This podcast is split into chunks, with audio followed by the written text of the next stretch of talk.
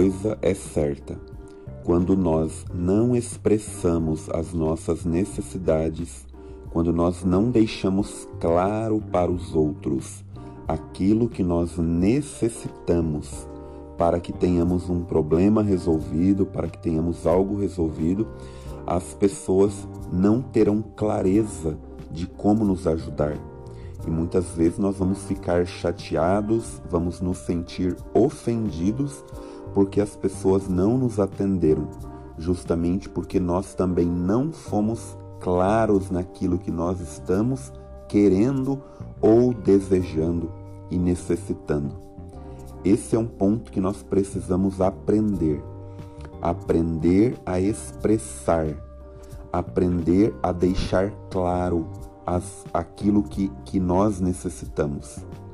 Assim como muitas vezes as pessoas se chateiam conosco, porque elas também têm uma certa dificuldade de expressar a sua necessidade, de dizer aquilo que elas necessitam de uma forma clara e específica para que as suas necessidades também sejam atendidas de uma forma, ah, digamos assim, mais completa possível.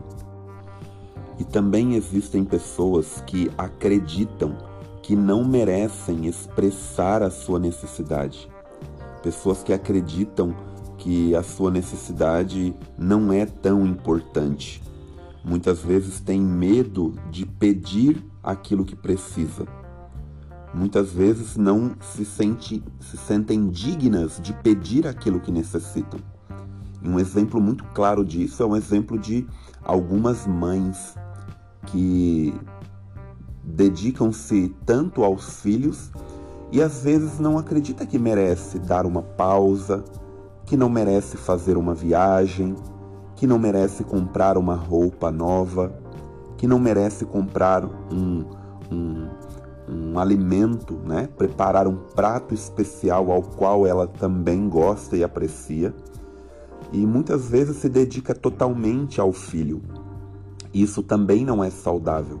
Não que ela não deva se dedicar ao filho, ela deva, deve se dedicar ao filho sim, mas com equilíbrio porque esse filho também precisa se desenvolver a autonomia, né, a sua interdependência, de não ficar sempre dependendo dos outros, mas ele também procurar os seus meios, suas maneiras de sobrevivência, tanto no mundo das relações, como também no mundo né, da, da, da, da, conexão consigo mesmo, do compromisso e da responsabilidade.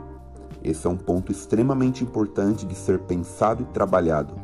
E dentro do no mundo das relações, muitas pessoas se, se encontram emaranhadas porque não sabem como, como tecer, né? como trabalhar neste grande, digamos, tecido das relações.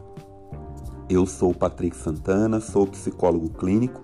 Se você tiver dúvidas ou perguntas sobre este assunto, se você quiser saber mais e aprender mais sobre isso, entre em contato ou envie sua dúvida para o WhatsApp, que é o DDD 199 8253 2505, ou também pelo Instagram, que é o arroba psi, né? arroba.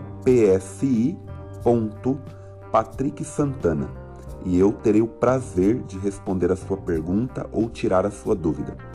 Uma coisa também que eu gostaria de lhe pedir é se este áudio fez sentido para você, eu gostaria que você pudesse compartilhá-lo com pessoas em grupos ou pessoas individualmente que você acredita que de alguma forma essas pessoas poderão ser beneficiadas.